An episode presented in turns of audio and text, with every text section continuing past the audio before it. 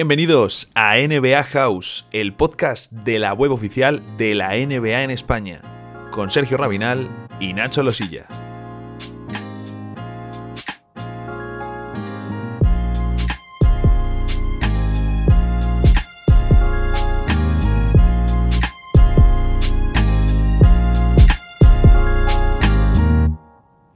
Víctor Oladipo ha salido, Aaron Gordon ha salido, Nikola Vucevic también ha salido traspasado en este cierre de mercado de la NBA que ha sido muy pero que muy interesante. Así que en el episodio de hoy un repaso intenso a toda la jornada de cierre de mercado. Vamos allá.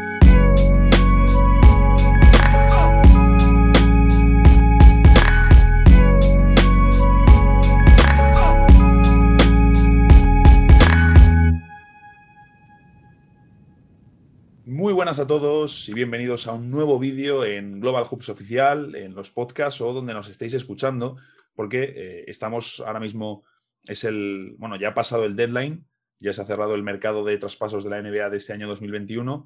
Son las, van a ser las 11 de la noche por aquí en España. Eh, Juan, ¿qué, hora es ahora mismo en Argentina? En este momento son las 18.48, así que... Tenemos ahí la, la, conexión transatlántica para comentar un poquito lo que nos ha dejado este deadline. Así que eh, lo que os digo, este contenido va a estar tanto en las plataformas de podcast como de YouTube, así que nos podéis estar escuchando desde diferentes sitios, eh, pero vais a estar escuchando lo mismo. Y eh, nos metemos aquí con poco guion, básicamente con los traspasos más relevantes que hemos tenido en el día. Un día que ha sido bastante entretenido, hemos tenido movimientos y sobre todo... tiros sobre la bocina, actuaciones al final del todo, cuando, cuando quemaban los traspasos y eh, varios movimientos de buen calado. Juan, eh, creo que ha sido una jornada bastante interesante. Sí, la verdad que de las más movidas de los últimos tiempos, quizás no, no había, había muchos rumores, pero también estaba la expectativa de que quizás no iba a haber tantos movimientos. Bueno, finalmente terminó habiendo un montón, de hecho hubo 16 eh, canjes y contamos también el de ayer de, de Sacramento y Detroit, así que realmente mucho para analizar, muchas eh, confirmaciones de jugadores que se esperaban que salían de sus equipos, pero también otros bastante sorpresivos, algunos jugadores que, eh, bueno, en el caso de Kyle Lowry, no el más claro, que, se esperaba que, fuera traspasado y finalmente sigue en Toronto, lo mismo con Lonzo Ball con los Pelicans, así que hay, bastante material para, ir hablando. Sí, porque al final podemos hablar tanto de lo que se ha movido como de lo que no se ha movido, que eso siempre eh, resulta clave y hay equipos pues que o por moverse o por no moverse también pierden. Eh, vamos a meternos ya de, lleno con los traspasos y el primero que tenemos que comentar, evidentemente, es la gran bomba del día, el movimiento de Nikola Vucevic a los eh, Chicago Bulls. Orlando comienza la reconstrucción y reciben a Otto Porter Jr., candidato a buyout, Wendell Carter Jr. y dos primeras rondas desprotegidas, 2021 y 2023. Chicago recibe a Vucevic y al Farouk Aminu.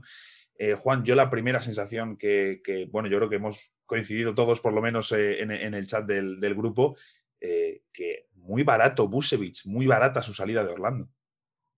Sí, demasiado barato para mí. Es cierto que los picks pueden ser relativamente buenos, sobre todo, bueno, depende de lo que pase con, Chicago este año. Eh, si no entra a playoff, con las nuevas chances de, la lotería, de, de, que se niveló un poco el tema de las probabilidades, puede ser un pick ahí top 10 pero igualmente me parece que es poco. Me parece que es poco porque, por ejemplo, tenemos el antecedente de lo que consiguió eh, New Orleans por Drew Holiday, que podemos decir que es un jugador parecido a Uche, quizás un poquito mejor, un poquito peor, peor según la consideración de cada uno, pero bueno, hay mucha diferencia entre el paquete que terminan consiguiendo en ese momento los Pelicans y ahora eh, el equipo de Orlando, que consigue un jugador como Wendell Carter con bastante proyección, pero con poco, poca certidumbre, podemos decir, de, presente, porque es un jugador que no solo ha estado afuera muchas veces por lesiones, sino también no, cuando estuvo en cancha, realmente no, no terminó de explotar ¿no? Ese, ese potencial que siempre mostró saliendo desde Duke.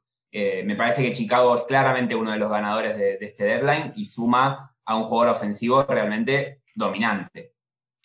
Veremos si ahora en eh, Orlando se le da la oportunidad no solo a Carter Jr., sino también a Mohamed Bamba, que en su día era uno de los grandes jugadores de su draft y pues desde que, desde que fue drafteado hemos visto al mejor Busevich y prácticamente no hemos visto al, eh, al. Eh, pero sí, esa es un poco la, situación, ¿no? Chicago se ha llevado un auténtico jugadorazo, un, un, interior que les viene de maravillas y que además su contrato creo que le sitúa, no quiero decir una ganga porque está por encima de los 20 kilos, pero creo que para el rendimiento que tiene y en la era actual y los contratos que se están soltando, el de Busevich es uno eh, muy interesante.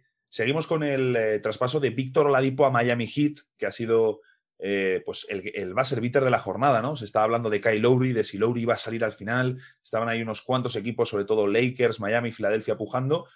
No ha salido Lowry, pero sí que ha salido Víctor Oladipo también. un precio bajo porque Houston no tenía poder negociador y llega Oladipo a Miami a cambio de Avery Bradley, Kelly Olynyk y un derecho de intercambio para la primera ronda de 2022. Eh, Juan, te lanzo la pregunta. ¿Es Miami candidato en el este tras lo que ha hecho Pat Riley en el deadline?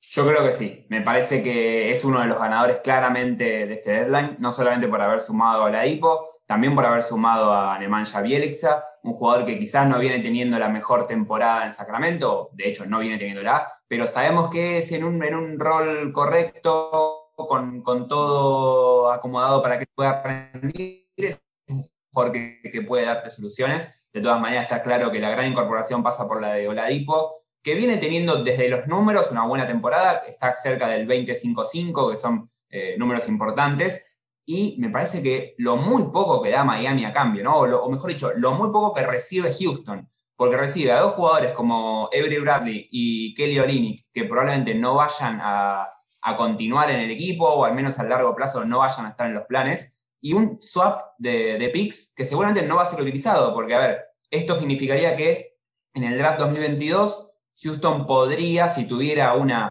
peor selección que la de Miami, intercambiar los picks, pero para eso los Rockets tendrían que tener un mejor récord que el Heat en la temporada siguiente, y eso al menos por ahora parece bastante poco probable. Así que prácticamente no sacaron nada, hay que, hay que ser sinceros por el Adipo, un jugador por el que apostaron en el traspaso de James Harden y les termina saliendo esa apuesta bastante, bastante mal.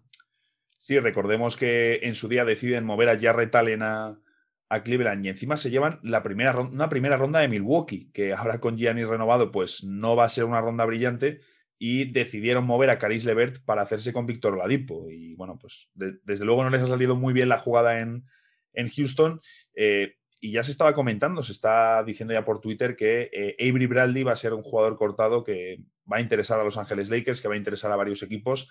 Así que mm, podrían haber dado a Ladipo pues, por prácticamente nada, porque imagino que también Olinik, eh, viendo la situación de los Rockets, pues querrá también el buyout y poder firmar con otro equipo de, de playoffs. Eh, así que un traspaso, desde luego, muy barato para Miami y tengo muchísimas ganas de ver cómo se adapta eh, Víctor Oladipo al lado de Jimmy Butler, cómo se adapta dentro de ese equipo, cómo se van a repartir los papeles, pero desde luego Miami, que no ha conseguido a Kyle Lowry, sí que se lleva a Oladipo y bueno, pues para un equipo que tiene carencias ofensivas, la verdad que es un movimiento sensacional el que ha conseguido Pat Riley y un refuerzo, como decimos, de lujo para, para los hits que, oye, si no funciona bien, pues simplemente Oladipo se marcha en verano y no has dado prácticamente nada a cambio.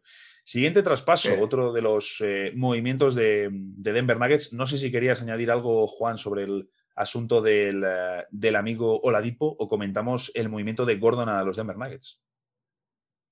No, de Oladipo simplemente agregar un poquito lo, que decías vos, ¿no? Me gusta mucho su, encaje en Miami, como desde todo esto de la hit culture, ¿no? Todo esto de la cultura hit, eh, me parece muy bien. Sí quiero ver ahí un poquito lo de cómo encaja, cómo es complementario con Jimmy Butler, ¿no? Me parece que son dos jugadores que tienen ahí algunas características similares, hay que ver cómo, cómo se adapta. Claramente Oladipo va a ser el que va a tener que ceder un poco de protagonismo en ese esquema, pero bueno, no deja de ser un, en cuanto a talento e inyección de talento, está claro que, que, sale ganando claramente Miami.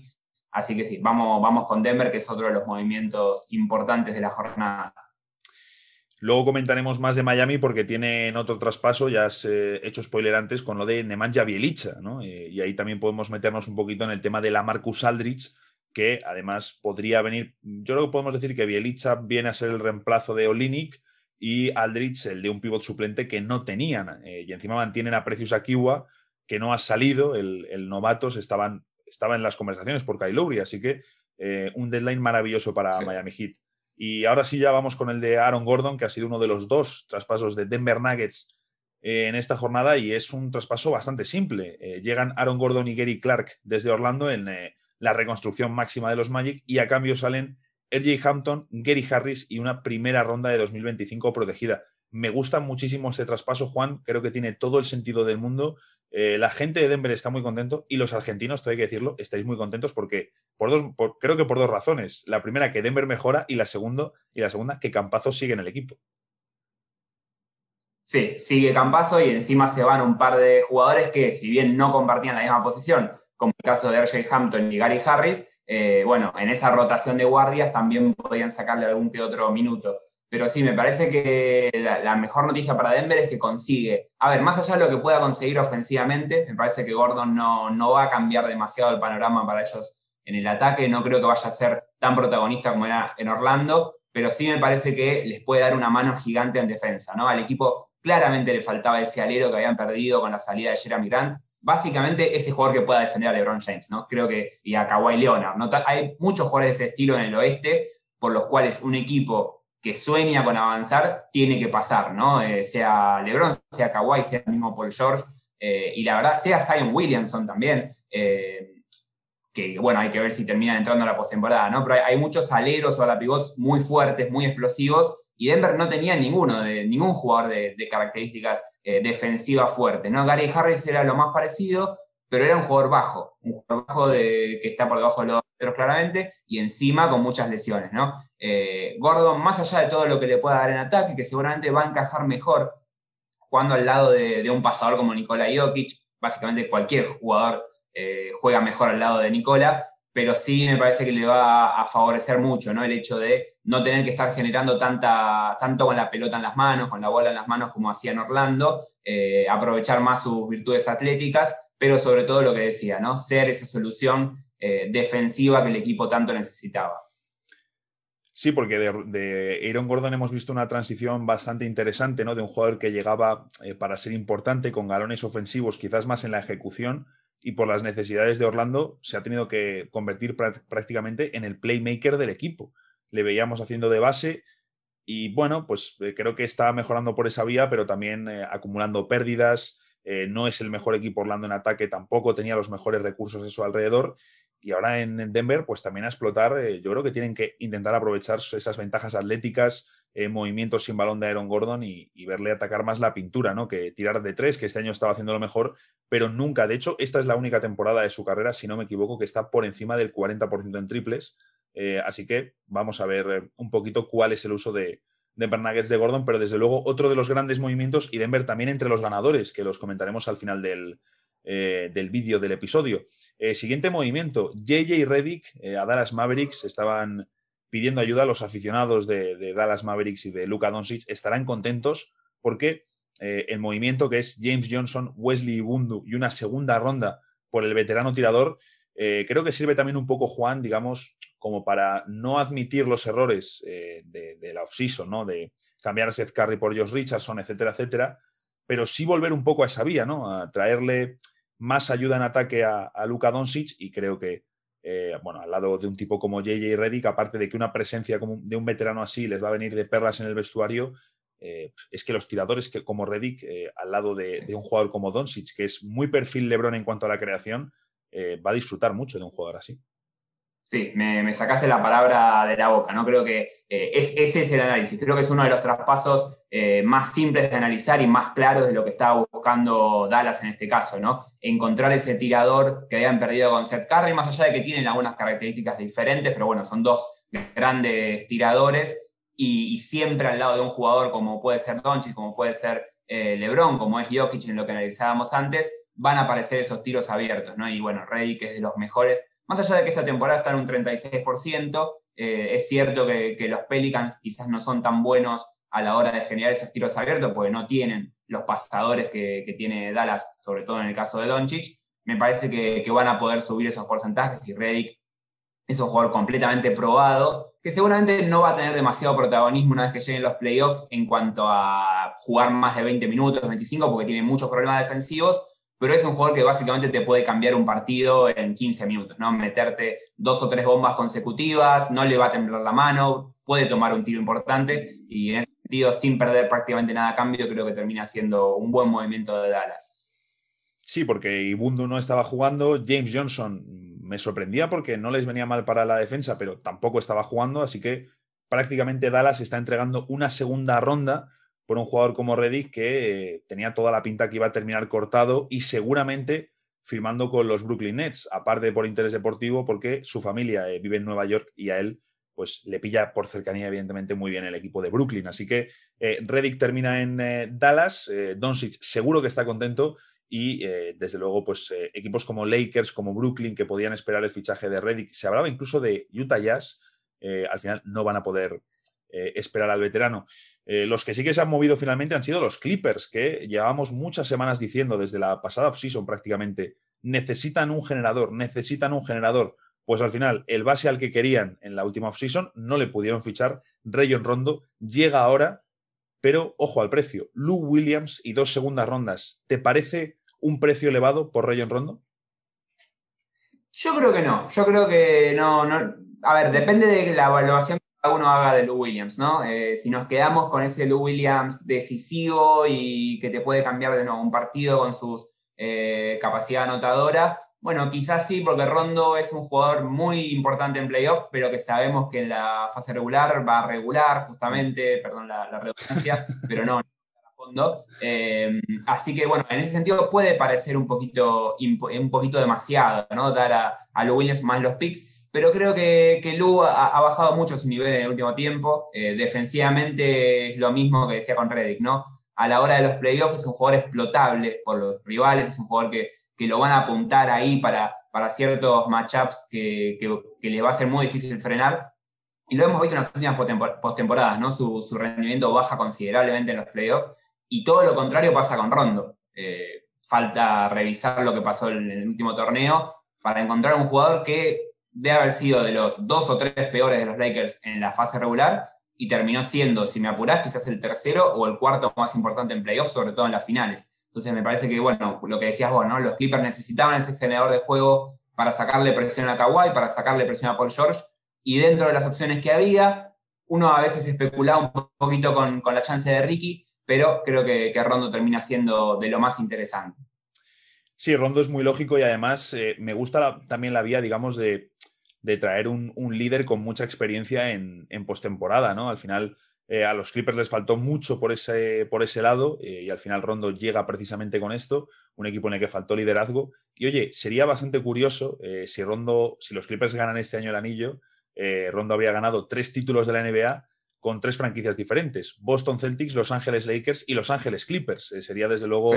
Iba a decir, no sé si algún jugador lo, lo, habrá hecho en la historia, pero claro, nadie ha ganado con los Clippers, así que evidentemente eh, nadie lo ha hecho, pero eh, sería bastante, bastante curioso, ¿no? Así que ahí tenemos el tema y sobre todo, eh, lo decías de Luke Williams, ha bajado, pero es que también la llegada de Luke Kennard, creo que, aunque es un caso raro que no juega, de repente sí juega, Terrence Mann también es cierto que está ganando muchos minutos y está gustando, creo, bastante a Doc Rivers, perdón, a Tyron Lue.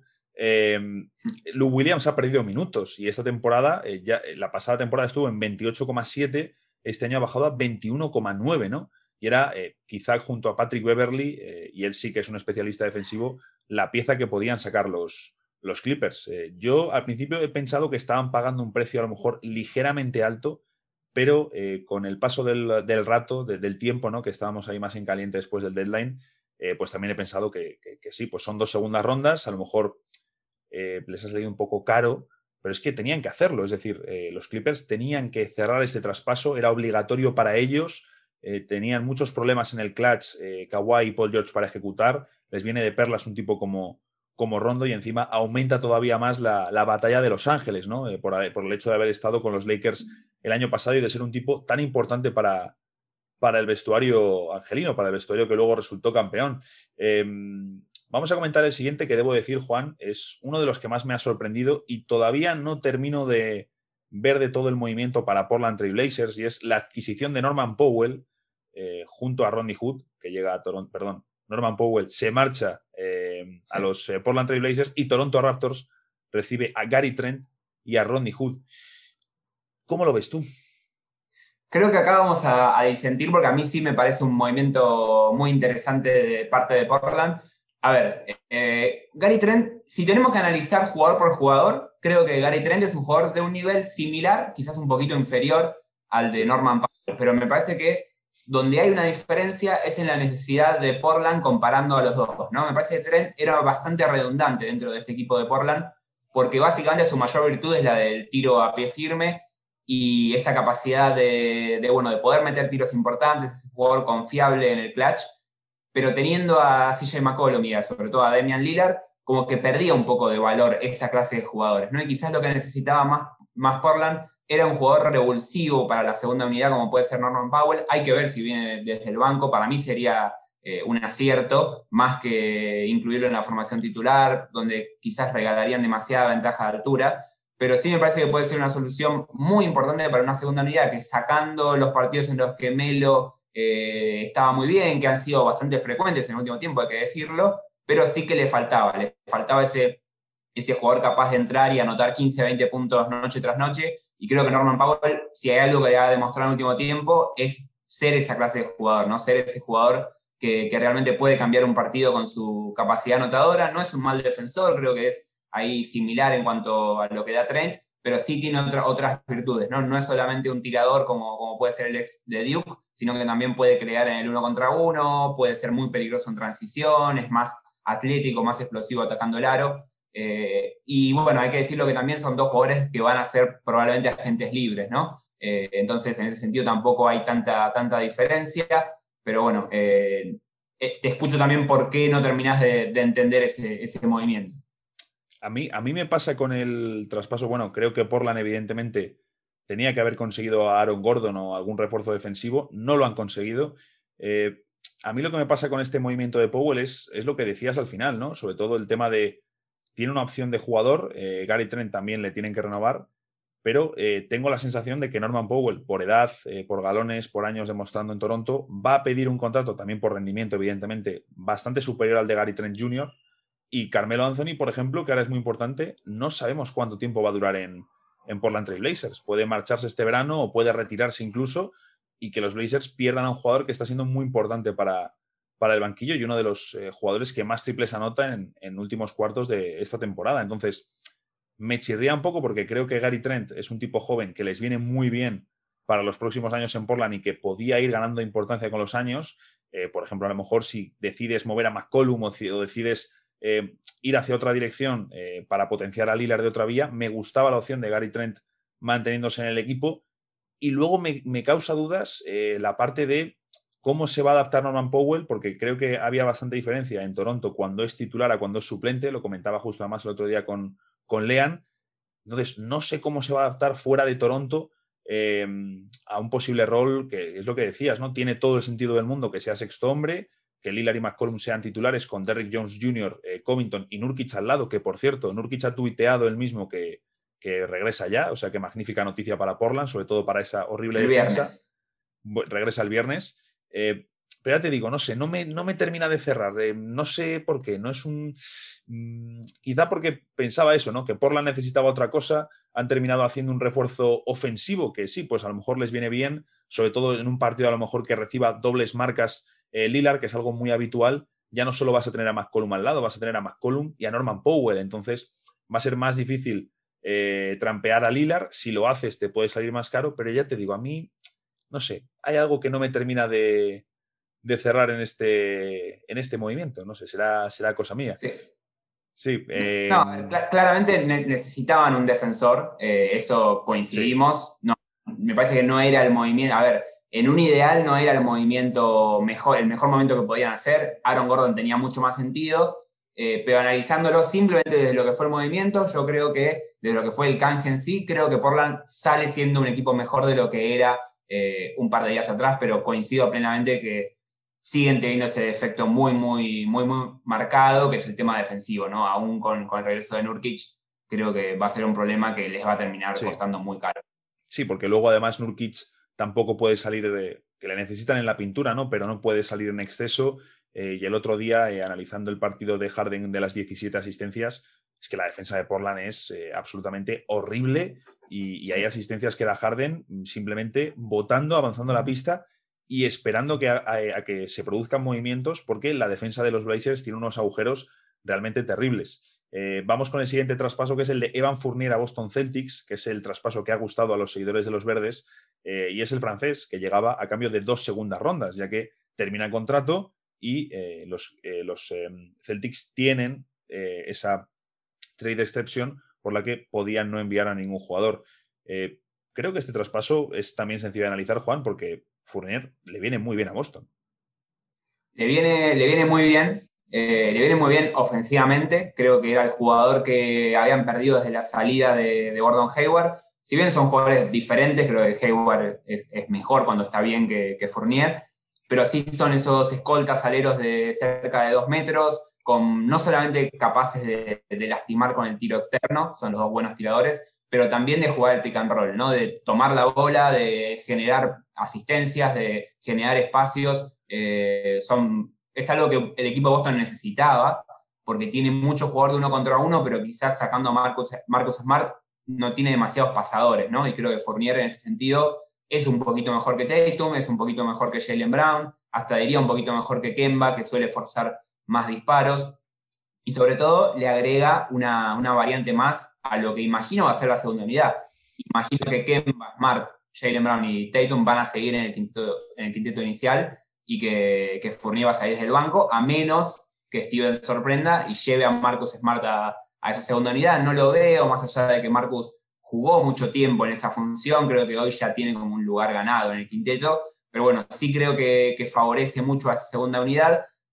Yo igualmente leí también algunos, creo que seguramente seguimos algunos eh, en redes, algunos fanáticos diferentes de Boston, porque también leí algunas críticas, eh, algunos que pensaban que con esa TPE podrían conseguir algún jugador de, mayor valor, como era el caso de Aaron Gordon, sobre todo porque Fournier es un Spiring, ¿no? También se pueden perder un par de meses, es un movimiento ahí un poco arriesgado, y, es cierto que quizás su impacto no es tampoco el de un jugador que te transforma en un contender 100%, ¿no? Creo que eh, es, un buen movimiento, es un buen upgrade, podríamos decir, pero no es quizás el movimiento que, que manda a Boston a ser un equipo realmente contendiente cuando tienen una marca de 21 y 23 en este momento, ¿no?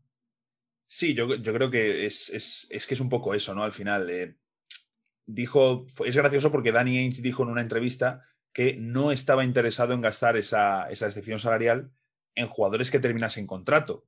Y precisamente ha traído un jugador que termina contrato. Entonces, mm, no se entiende muy bien. Creo que luego viendo la, salida de Daniel Zeiss, a la que llegaremos, eh, pues evidentemente Boston ha querido quedarse por debajo del límite, ha reforzado eh, un banquillo que lo pedía a gritos, pero no ha hecho ni de lejos todos los movimientos que, demandaban y, estoy seguro de que los dos le tenemos entre los perdedores del deadline porque, bueno, em, lo de Fournier a mí me parece que está muy bien. Eh, incluso en el peor de los casos, eh, aunque se te marchen unos meses, has dado a Tremont Waters y a Semio Geleye por un par de meses de Fournier, lo cual creo que le sale rentable a los Celtics con la cantidad de segundas rondas que han tenido durante los últimos años. Pero claro, el problema no es eh, Fournier, sino cómo completas la noche del deadline, ¿no? Eh, pero a mí pues, este movimiento me, gusta y sobre todo lo que decimos es que prácticamente cualquier jugador que trajeses a Orlando, eh, un base más, porque Jeff Tiggy no estaba funcionando, un alero extra, un pivot nuevo, prácticamente cualquier jugador hubiese tenido sentido en la estructura, así que, bueno, pues buen, buen traspaso, pero ahora llegaremos al de Daniel Zeiss. Y ahora sí, el segundo de Denver Nuggets, Jabal McGee, que eh, precisamente sus Lakers el año pasado jugaron contra Denver. Es cierto que él prácticamente no tiene presencia en esa serie, eh, pero ahora será el suplente de Nikola Jokic. Llega a los Denver Nuggets a cambio de Isaiah Hartenstein y dos segundas rondas. Eh, Juan, otro buen apunte para los Nuggets, otro buen apunte sobre todo en el apartado defensivo. Sí, obviamente un traspaso bastante menos relevante, si se quiere, que el de Aaron Gordon, pero me parece que es, también una, una, mejora para Denver. Eh, claramente McKee es un jugador más confiable y más productivo que Hartenstein, que prácticamente casi que estaba fuera de la rotación de Malone. Había partidos en los que jugaba, muchos en los que no. Me parece que McKee, nada, es un jugador que ya sabemos lo que puede dar. Tiene mucha experiencia en esa función, ¿no? Que es diferente a la que estaba teniendo en Cleveland, hay que decirlo. En Cleveland, quizás no, al no estar rodeado por tanto talento, estaba tomando mucho más protagonismo eh, a la hora de tomar lanzamientos externos, inclusive algunas veces anotándolo. Eh, subiendo la bola, lo hemos visto algunas acciones bastante llamativas, ¿no? De, campo a campo, eh, alternando buenas y malas, ¿no? Pero me parece que en Denver lo que se necesita es el maquí de siempre, ¿no? Ese jugador que básicamente defiende duro, que da tapas, que rebotea, que corre la cancha y que la vuelca, ¿no? Que realiza un mate para los amigos de España. Eh, eso es lo que se espera de, de Jabal en Denver. Y si regresa a esa función, es un jugador que en sus 10, 15 minutos por partido, no creo que pase de eso, eh, le puede dar un buen descanso a Nikola Jokic. Estaba justo además mirando eh, el promedio de minutos de Jokic en, playoffs y fue en su primera temporada de, en, su primera de playoffs, 2019, 39,8, es decir, casi 40 por noche y eh, en los playoffs de Disney prácticamente 37 minutos, es decir, no va a tener McGee muchos minutos en playoffs, pero lo bueno de los Nuggets es que si no quieren utilizar la opción del small ball, si no quieren jugar, por ejemplo, con Paul Millsap o con Jamaica Green al 5, pues oye, tienes siempre la opción de utilizar a McGee, ¿no? que es un veterano que, como dice Juan, funciona. Sabemos lo que hay, sabemos lo que da McGee. Ha ganado tres títulos, dos con los Warriors y uno con los Lakers, así que eso también es experiencia y además es el único jugador que ha ganado un título en el vestuario de los Nuggets, eh, que eso, pues, oye, siempre viene bien. Y McGee, pues, que empieza su segunda etapa con los Denver Nuggets, equipo en el que ya estuvo eh, y se marchó en el año 2015. Así que eh, ese segundo buen traspaso de los Denver Nuggets y ahora sí toca el, traspaso que ha cabreado a, toda la comunidad de los Celtics, que yo creo que es la primera vez, Juan, que veo a, tanta, a tanto aficionado de los Celtics ponerse de acuerdo en que, en que hay que quemar a Danny Ainge. Eh, nunca les he visto tan, tan enfadados con Ainge, y es que eh, Daniel Zeiss se va a Chicago junto a Javonte Green y llegan a Boston Mo Wagner y Luke Cornett. Es el traspaso que más, eh, más Mm, así me ha dejado este traspaso. Sí, sí, sí, realmente cuesta encontrar la, palabra para calificar este traspaso. A ver, quizás para alguien que no está tan metido en, el día a día de la NBA puede parecer un movimiento no, demasiado relevante, porque son jugadores de, un nombre, a ver, ninguno es una estrella ni demás, pero sí creo que termina siendo para mí el, peor trade de, de, la noche o de la tarde, ¿no? Creo que eh, sobre todo porque simplemente responde a motivos económicos. Eh, claramente Boston se tenía que sacar un contrato de encima, no pudieron sacarse a Tristan Thompson, que es un jugador para mí bastante inferior a Daniel Tice, y terminan perdiendo al que para mí era el mejor interior del equipo, ¿no? inclusive superior a Thompson, superior a Robert Williams, más allá de, de las buenas cosas que muestra Williams por momentos. Pero Tice es un jugador completamente confiable, es un jugador inteligente, es un jugador que entiende su rol, que es duro defensivamente, que puede meter algunos tiros abiertos, y me parece que era el jugador ideal para, a ver, dentro de lo que podía tener Boston, ¿no? Sacando a las grandes estrellas, era un pivot realmente rendidor y, muy confiable. Y llega un Mo Wagner que casi que no, no, estaba en la rotación en Washington, jugando 15 minutos por partido, eh, más allá de que llega vía Chicago, porque ya había sido traspasado. Eh, no, no, no, lo termino de entender, ¿no? Me parece que más allá de que sean motivos económicos, quizás Boston podría haber buscado conseguir algo más. Evidentemente no apareció. Y bueno, aparecieron estos mensajes. Yo llegué a leer a gente pidiendo literal cabeza de Danny Ainge, ¿no? Así que bueno, evidentemente no, no fue bien recibido este movimiento por parte de los fanáticos celtas.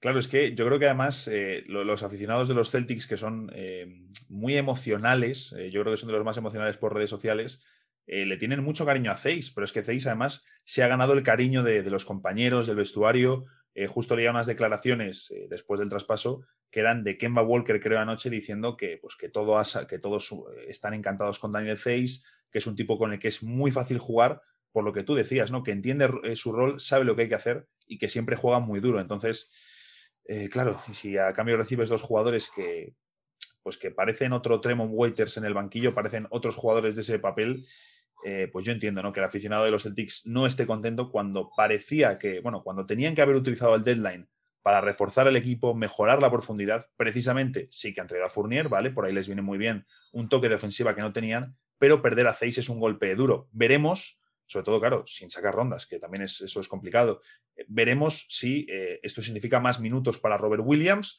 que nunca ha podido tener el espacio para realmente desarrollarse más y quizá ahora esta salida de Daniel Zeiss le, permita. Eh, nos quedan dos traspasos. El primero de ellos es eh, la llegada de George Hill a Filadelfia. Eh, entiendo que te gustará, que estarás satisfecho con este movimiento en el que Oklahoma City Thunder recibe, es un traspaso a tres bandas, Oklahoma recibe a Austin Rivers, que a priori van a cortar, Tony Bradley y dos segundas rondas. Nueva York se cuela para recibir a Terrence Ferguson, casi le hacen un favor tremendo a Filadelfia por ahí, y el veteranazo Hill llegando a los Sixers.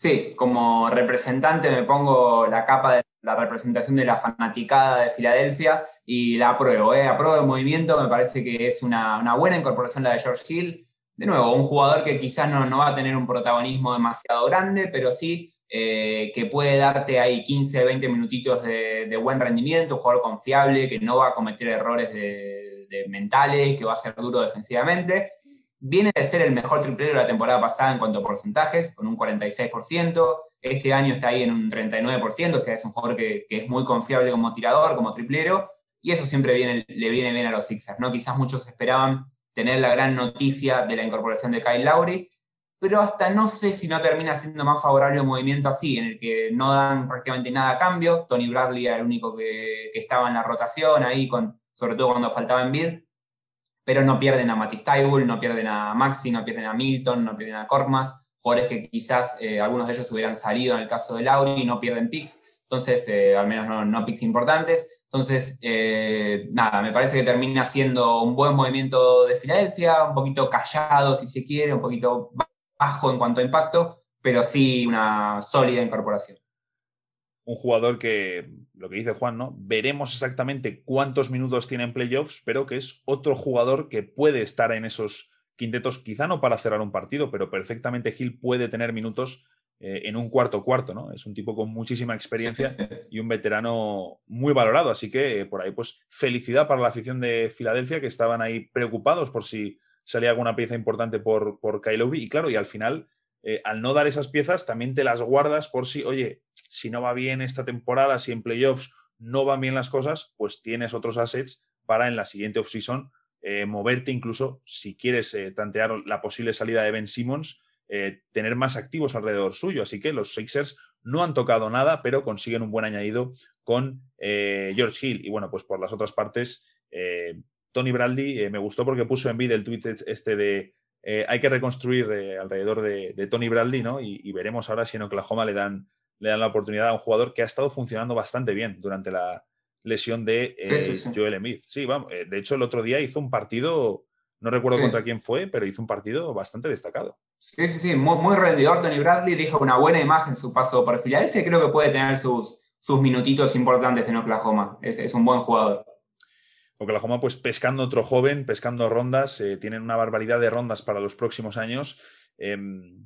Y terminamos con el eh, traspaso de Nemanja Bielicha a Miami Heat, posiblemente el traspaso más eh, debajo del radar, Juan, que hemos tenido en el día de hoy. Pero me parece un traspaso maravilloso en el que Miami recibe a Bielicha y a Sacramento se van Mo Harkless y Chris Silva. Es decir, Harkless, el fichaje más decepcionante de Miami Heat, el otro es Avery Bradley, pero él no ha podido jugar por lesiones, y un Silva que no estaba en la rotación. Es decir, Miami no ha dado ni siquiera una segunda ronda y se ha llevado a un tipo que es muy inteligente, que tiene muchísima experiencia en torneos internacionales y ya varias temporadas de experiencia en la NBA y que es un tirador consumado. Así que eh, un refuerzo bueno para el banquillo de Miami de cara a playoffs para mí es un buen traspaso para ambos lados. Me parece que Miami, bueno, lo decías vos, ¿no? Conseguir un jugador que, puede tener minutos en playoffs, que puede ser incluso importante en algún partido, que tiene versatilidad, que tiene tiro externo, a cambio de dos jugadores que no estaban en la rotación, no deja de ser una, muy buena decisión, un muy buen movimiento de parte de Miami.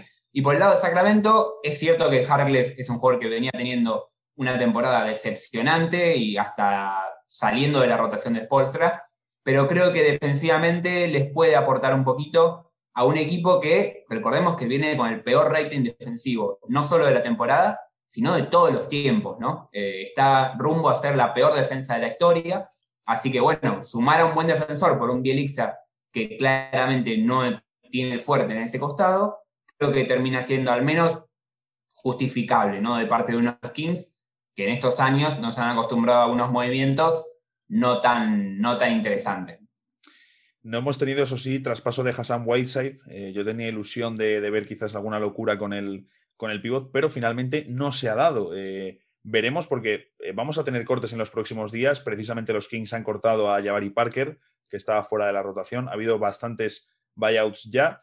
veremos incluso, Harkless, no descartaría que Harkless fuese un buyout, es decir, al final el año pasado estaba con los Clippers, este, luego sí que es cierto que le traspasan por, por Marcus Morris, pero no creo que Harkless tenga mucho interés después de haber firmado con Miami de darle minutos a unos Sacramento Kings que tienen muy complicado meterse en el play-in del, del oeste. Eh, vamos a hacer, si te parece, nuestros tres ganadores y tres perdedores del deadline. Eh, ya os decimos, eh, no hemos traído guion, así que va a ser, yo me los he apuntado rápidamente antes de empezar. tampoco creo que sea muy complicado. Entonces, ¿qué te parece? Dime, hacemos uno y uno. Dime para ti quién es el, más claro ganador.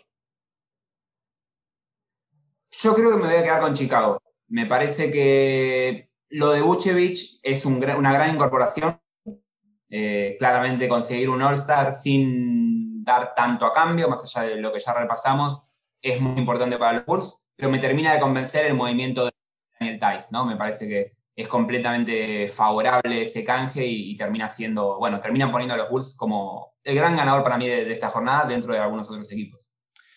Yo también tengo a Chicago de número uno. Eh, diría otro, pues por llevarte la contraria, pero es que realmente creo que, también hay que reconocer a Chicago. Es decir, eh, lleva muy poco en la directiva de los Bulls, eh, ha llegado y ha marcado ya su terreno. Es decir, eh, me parece maravilloso el movimiento, sobre todo porque los Bulls necesitan ser relevantes. A la NBA le viene muy bien que en Chicago haya un equipo relevante. Y oye, ya has juntado dos talentos All-Star. me parece muy interesante además el hecho de que vamos a poder comprobar cómo funcionan juntos dos jugadores a los que siempre se les ha atribuido, o sobre todo en los últimos años, la narrativa de falsas o de estadísticas vacías que no consiguen victorias. Entonces, ahora les vamos a tener juntos en Chicago. Vamos a ver si consiguen guiar a los Bulls a los playoffs y hasta qué punto eh, lo pueden hacer, pero sobre todo eh, es que es un, es un, movimiento con el que Chicago gana impulso y creo que es algo muy importante después de unos cuantos años en los que no terminaban de despegar y la llegada de Busevich a este precio es un auténtico regalo.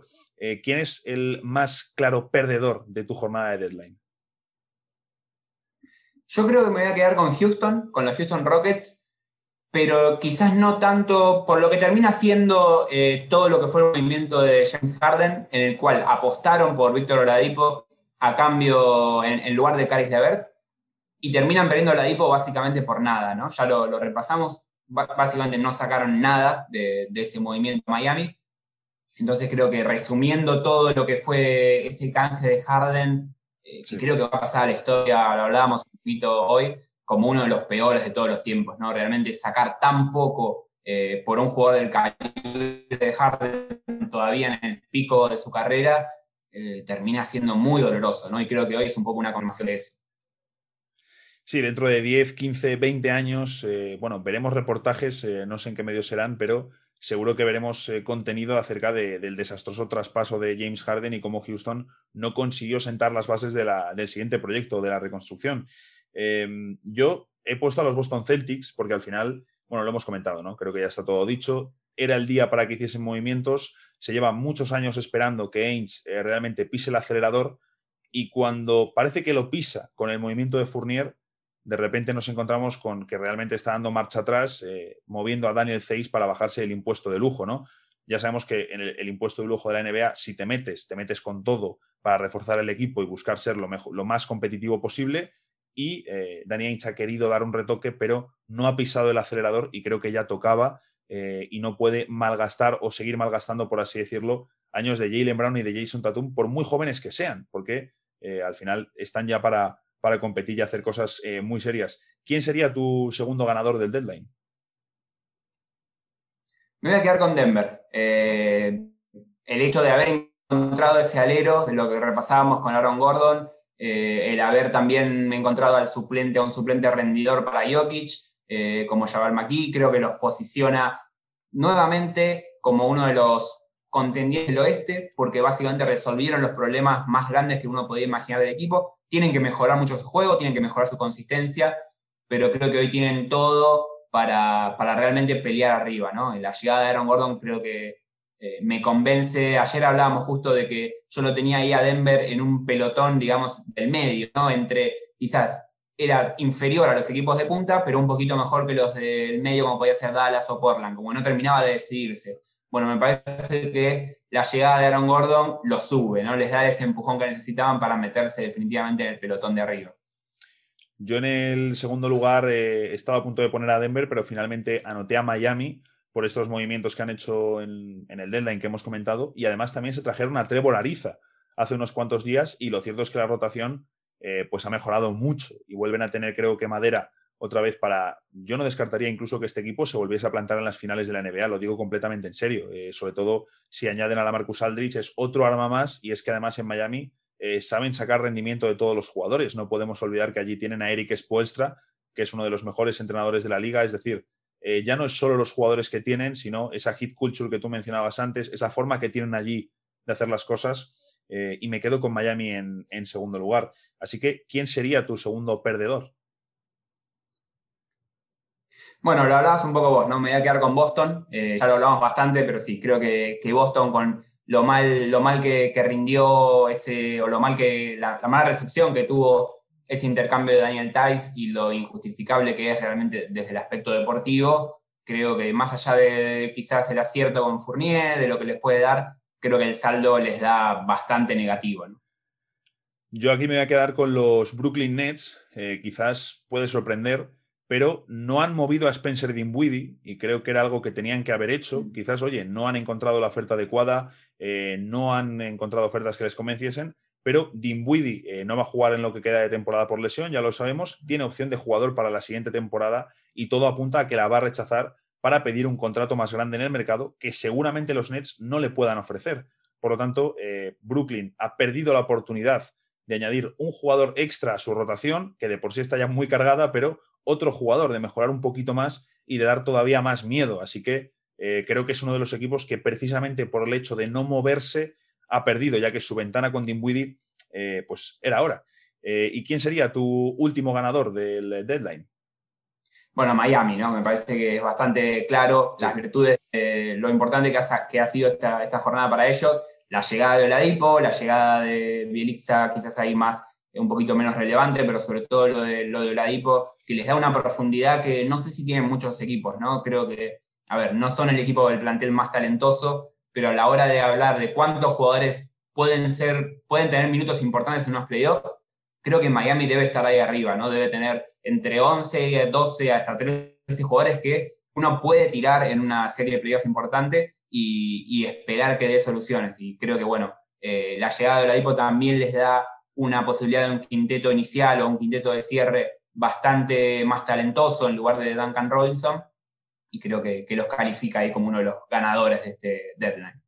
Sin duda están ahí entre los eh, ganadores y leyendo de un artículo que ha hecho Leandro en la web, eh, ahora mismo su plantilla tienen a Goran Dragic, Jimmy Butler, Oladipo, Tyler Hero, Kendrick Nunn, Duncan Robinson, Trevor Ariza, Andrei Godala, Nemanja Bielicha, Bama de Bayo, la Marcus Aldrich si llega y jóvenes como Casey Okpala y Precious Achiuwa. Es decir, eh, hay de todo, hay veteranos, hay jóvenes, jugadores en su mejor momento eh, y es una plantilla, como decía Juan, muy, muy profunda y equilibrada.